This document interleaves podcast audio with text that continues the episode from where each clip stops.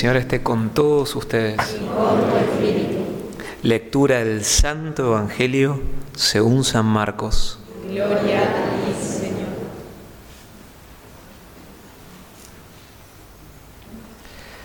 Jesús se puso en camino. Un hombre corrió hacia él y arrodillándose le preguntó, Maestro bueno, ¿qué debo hacer para heredar la vida eterna? Jesús le dijo, ¿por qué me llamas bueno? Solo Dios es bueno. Tú conoces los mandamientos. No matarás, no cometerás adulterio, no robarás, no darás falso testimonio, no perjudicarás a nadie, honra a tu padre y a tu madre. El hombre le respondió, Maestro, todo eso lo he cumplido desde mi juventud. Jesús lo miró con amor y le dijo, solo te falta una cosa, ve, vende todo lo que tienes y dalo a los pobres. Así tendrás un tesoro en el cielo. Después ven y sígueme. Él, al oír estas palabras, se entristeció y se fue apenado porque poseía muchos bienes. Entonces Jesús mirando alrededor dijo a sus discípulos, qué difícil será para los ricos entrar al reino de los cielos. Los discípulos se sorprendieron por estas palabras, pero Jesús continuó diciendo, Hijos míos, qué difícil es entrar en el reino de Dios. Es más fácil que un camello pase por el ojo una aguja que un rico entre en el reino de Dios. Los discípulos se asombraron aún más y se preguntaban unos a otros, entonces, ¿quién podrá salvarse? Jesús, fijando en ellos su mirada, les dijo, para los hombres es imposible, pero no para Dios, porque para Él todo es posible. Pedro le dijo, tú sabes que nosotros lo hemos dejado todo y te hemos seguido. Jesús respondió, les aseguro que el que haya dejado casa, hermanos y hermanas, madre y padre, hijos o campos por mí y por la buena noticia, desde ahora en este mundo recibirá el ciento por uno en casas, hermanos y hermanas, madres, hijos y campos, en medio de las persecuciones, y en el mundo futuro recibirá la vida eterna. Palabra del Señor. Gloria a ti, Señor Jesús.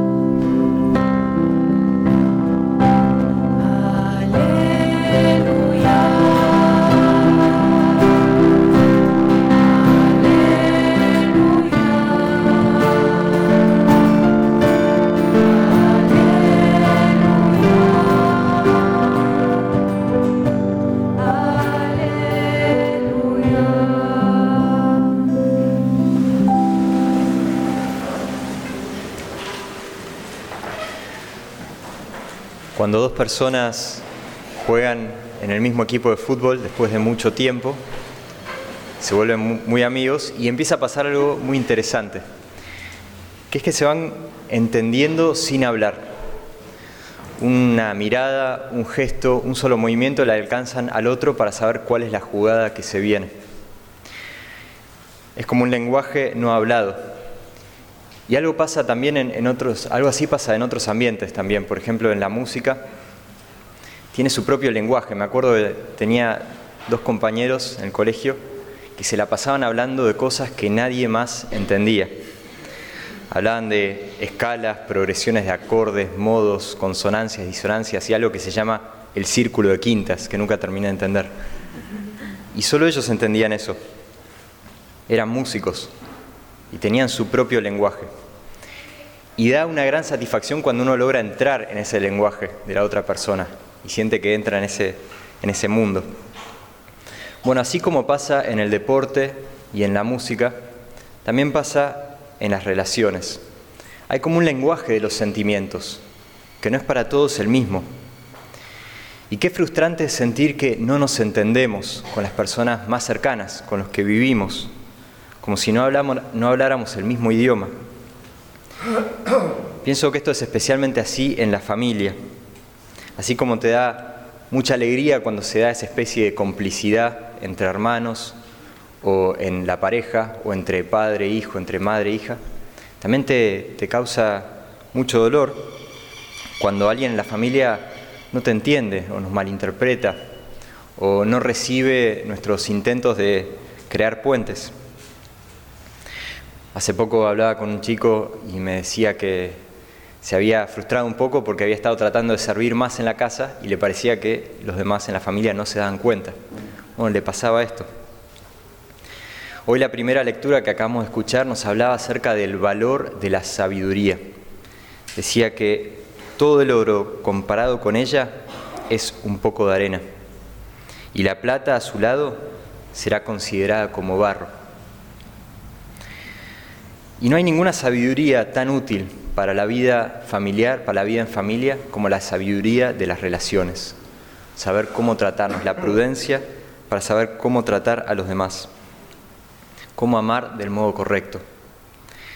Este mes de la familia que estamos viviendo en octubre es una buena oportunidad para detenernos en esto y pedir a Dios el don de la sabiduría para amar en nuestra familia.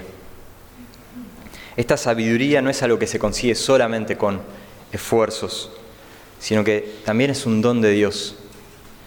Y por eso hay que pedirlo en la oración. Pero una buena noticia es que el Señor quiere esto. Él quiere que nuestra familia sea más unida, que haya más comprensión, que nos entendamos, que haya más unidad.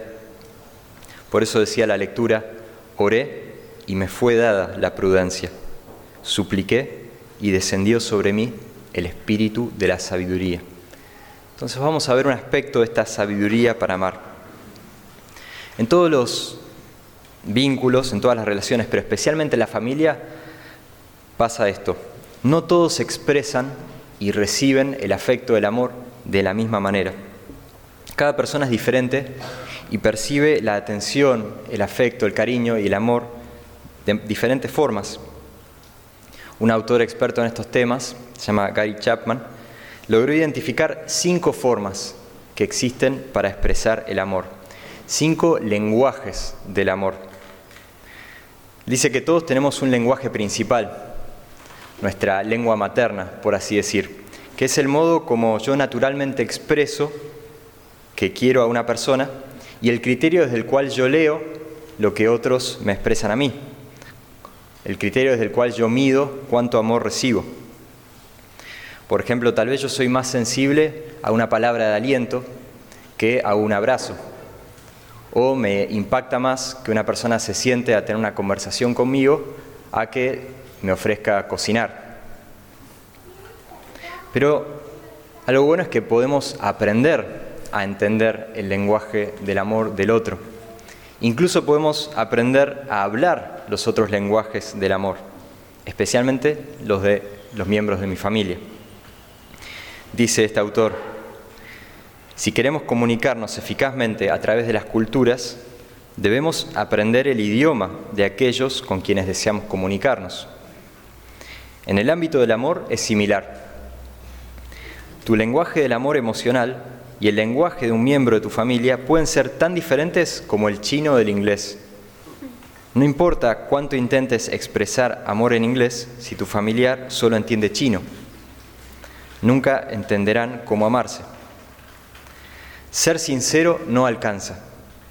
Debemos estar dispuestos a aprender el lenguaje del amor principal de cada uno si queremos ser comunicadores efectivos del amor. Es decir, hay que aprender a conocer cuál es el lenguaje del amor de cada uno de los miembros de mi familia, cada una de las personas que me rodea. Y también cuál es aquel al que, al que responde mejor, cuál es el que necesita. Los cinco lenguajes del amor son los siguientes. En primer lugar, palabras de afirmación.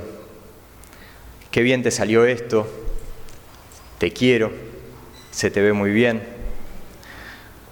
También puede ser una carta, un mensaje, es decir, palabras que confirman que expresan el cariño. Mark Twain decía que él podía vivir dos meses de un buen elogio. Un segundo lenguaje del amor es el tiempo de calidad.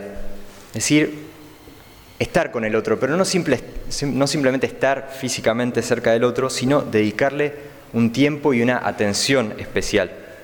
Saber escuchar, saber hacer cosas juntos. Básicamente no estar haciendo otra cosa al mismo tiempo que estoy con la otra persona. Un tercer lenguaje del amor es recibir regalos, pero no es un lenguaje materialista, sino que las personas que perciben el amor de esta manera, lo que perciben es la atención que uno les dedicó en pensar algo especial para ellos. Aunque sea algo pequeño, un gesto, un chocolate, una flor, una pequeña cosita, para ellas, estas personas habla mucho del afecto, del cariño. La persona capta, él estuvo pensando en mí, él preparó esto para mí. Un cuarto lenguaje del amor son los actos de servicio, es decir, el, amor en acción, actos concretos, sacar la basura, lavar los platos, ordenar la casa, ayudar a cocinar. Son cosas muy concretas que también expresan el amor. Un quinto lenguaje del amor es el toque físico, es decir, un abrazo, una palmada en la espalda, agarrarle la mano a la otra persona. Para estas personas esto habla más que miles de palabras. Y tenemos un gran ejemplo de estos lenguajes del amor y de cómo manejar los distintos lenguajes en Jesús mismo. Jesús habla todos los lenguajes del amor, según la necesidad de cada uno. Él es como el máximo políglota del amor, podríamos decir. Todos los evangelios están llenos de esto y podríamos leer los evangelios en esta clave, pero les propongo que miremos especialmente el evangelio de hoy, del joven rico vemos que Jesús expresa el amor a través de tiempo de calidad. Tiene una disponibilidad absoluta. Nunca vemos en los evangelios que Jesús le niegue audiencia a nadie. Solamente una vez, a Herodes, pero porque fue un poco de mal modo, ¿no? Lo había arrestado a Jesús. Pero Jesús siempre recibe a todos los que vienen a Él. Con el joven rico, acá lo vemos. Y también con los discípulos. Dice que fijó en ellos su mirada. Ahí les daba tiempo de calidad. También Jesús expresa el amor a través de actos de servicio. Bueno, recibir es un acto de servicio, pero también enseñar. Jesús está continuamente enseñando. Dice la palabra que una vez se había decidido retirarse con sus discípulos, la multitud lo siguió y como sintió compasión estuvo largo rato enseñándoles. Es un modo de Jesús de amar. Y también cómo Jesús sana a tantas personas. Es un servicio concreto. Jesús también expresa su amor a través del toque físico. Muchas veces vemos que Jesús dice que toca a los enfermos. En el Evangelio del domingo pasado, que es el versículo justo anterior del Evangelio que leímos hoy, dice que le presentaron unos niños a Jesús y Jesús los abrazó y los bendijo. Y en el Evangelio de hoy vemos que dice que al hombre rico Jesús lo miró con amor. Y piensen qué fuerte habrá sido esta mirada que incluso los discípulos que estaban viendo esto desde afuera notaron esto porque el que escribe este Evangelio no es Jesús, es un testigo que lo vio y notó que Jesús lo miró con amor. Jesús también expresa el amor a través de palabras de afirmación. Hoy en el Evangelio, frente a los discípulos que se ponen un poco nerviosos, Jesús les dice, para los hombres es imposible, pero no para Dios, porque para Dios todo es posible. Él los, los afirma en el amor de Dios.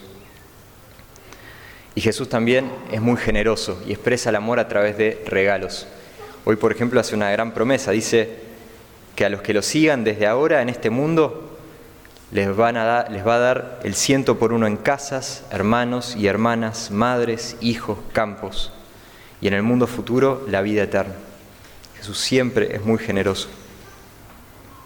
Bueno, siendo tan distintos los modos de comunicar el afecto, nos puede pasar que en la familia repitamos un poco la historia de la Torre de Babel, que no nos entendamos y por eso no, podamos construir juntos. Pero el problema no es que seamos distintos, no es que expresemos el amor de otra manera, que hablemos otro lenguaje del amor, sino el problema es que no nos entendamos y son cosas distintas. La unidad no está necesariamente en hablar el mismo idioma, el mismo lenguaje, sino en entendernos los unos a los otros, como en Pentecostés que hablaban todos en idiomas distintos, pero todos se entendían.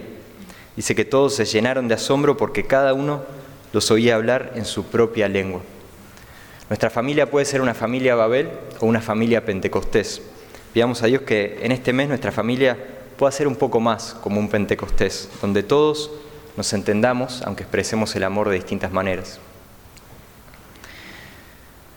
Como aplicación y tarea espiritual de esta semana, podemos proponernos estudiar a los miembros de mi familia, aprender cuál es el lenguaje del amor de cada uno, estar más atentos a eso y aprender también cuál es el mío, para ver cómo expreso yo y cómo interpreto los gestos de amor de los demás en mi familia.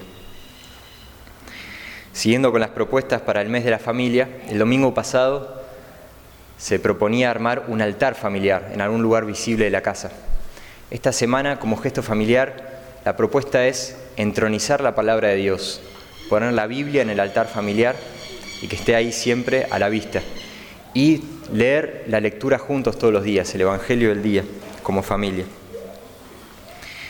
También para aquellos que quieren un poco más, un gesto familiar opcional es escribir las fechas memorables de nuestra familia.